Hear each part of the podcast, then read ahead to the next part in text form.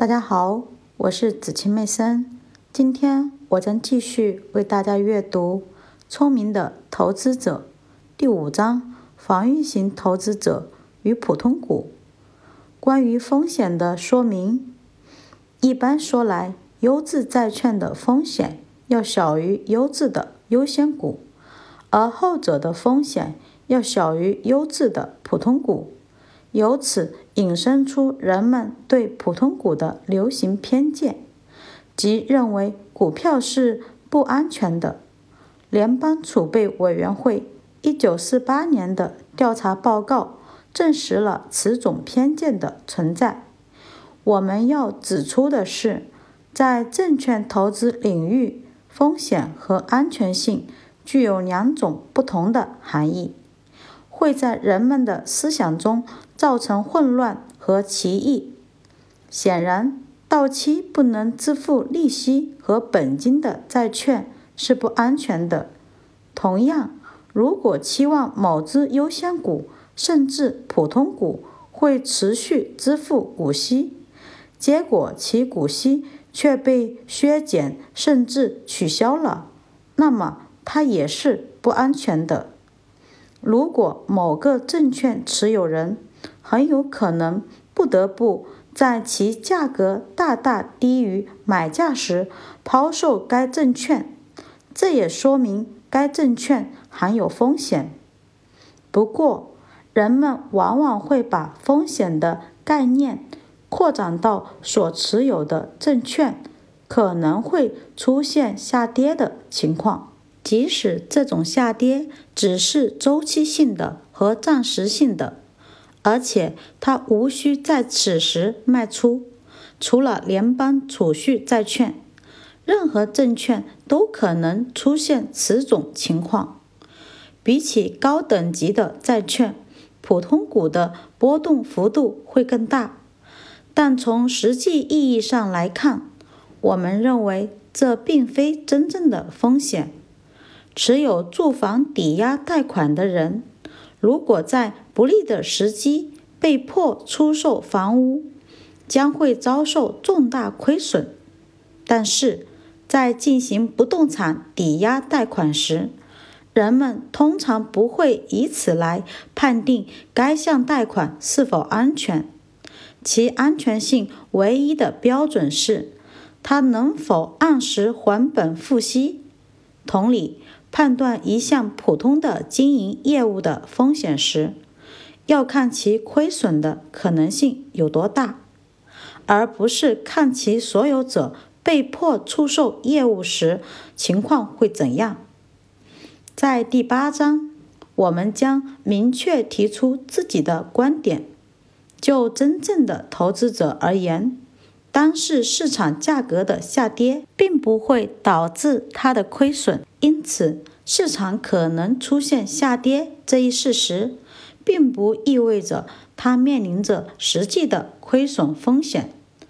如果以合理的投资年限来衡量，一组精心挑选的股票投资组合能为我们提供满意的整体回报，那么这一组合实际上就是安全的。在此期间，其市场价值肯定会有所波动，但投资者同样有可能不会在成本价之下卖出股票。如果这一事实给投资造成了风险，那么这种投资既应被称作是有风险的，同时也应被称作是安全的。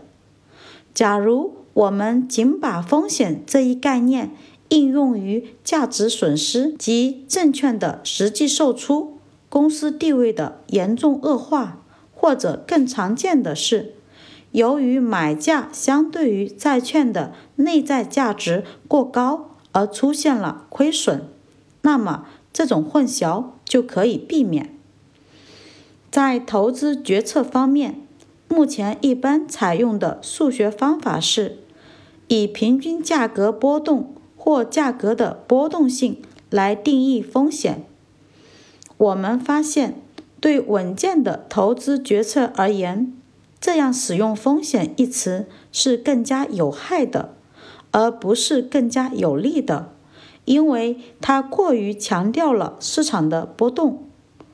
许多普通股确实会有这种贬值的风险，但我们的观点是，一组经过适当挑选的投资组合是不会含有此种风险的，至少其程度不会很高。因此，不应仅仅因为其价格的波动而宣称股票有风险。不过，如果相对于股票的内在价值而言，买入价格过高，这种风险就会因此而呈现。即使出现严重下跌的股市，在多年后能够收复失地。何谓大型的、知名的和财务稳健的公司？上述引语出自本章前半部分，它被用来形容防御型投资者应该购买的股票类别。此外，这些公司还应当具有连续多年派发股息的记录。任何以形容词为基础的标准都总是含混不清的。究竟应如何来界定大型的、知名的和财务稳健的公司呢？关于最后一项限定，我们能够给出一个具体的标准，尽管有些随意性。但却是普遍接受的。对一家工业企业来说，其普通股的账面价值必须不低于其总资本，即包括全部的银行债务的一半，才称得上是财务稳健的。对铁路或公用事业公司来说，这一界限是不低于百分之三十。大型的。和知名的含有规模可观和行业地位领先的意思。这些公司通常被认为是主要的，而业内的其他企业则是次要的。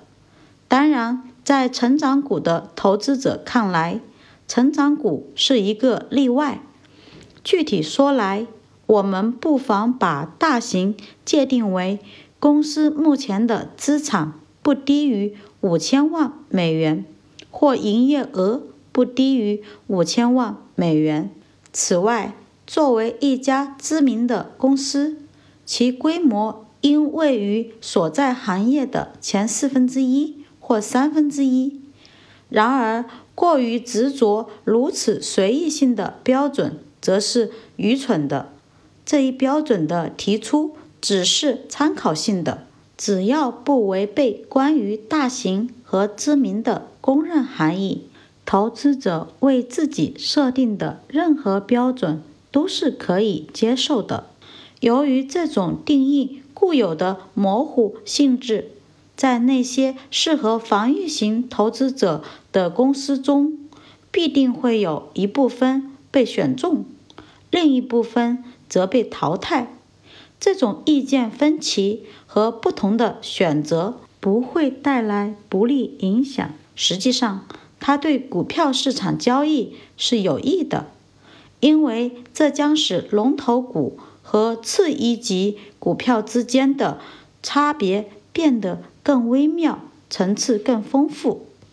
感谢您的收听，我是子晴妹生。明天我将继续为大家阅读。第六章：积极型投资者的证券组合策略，被动的方法。我们明天见。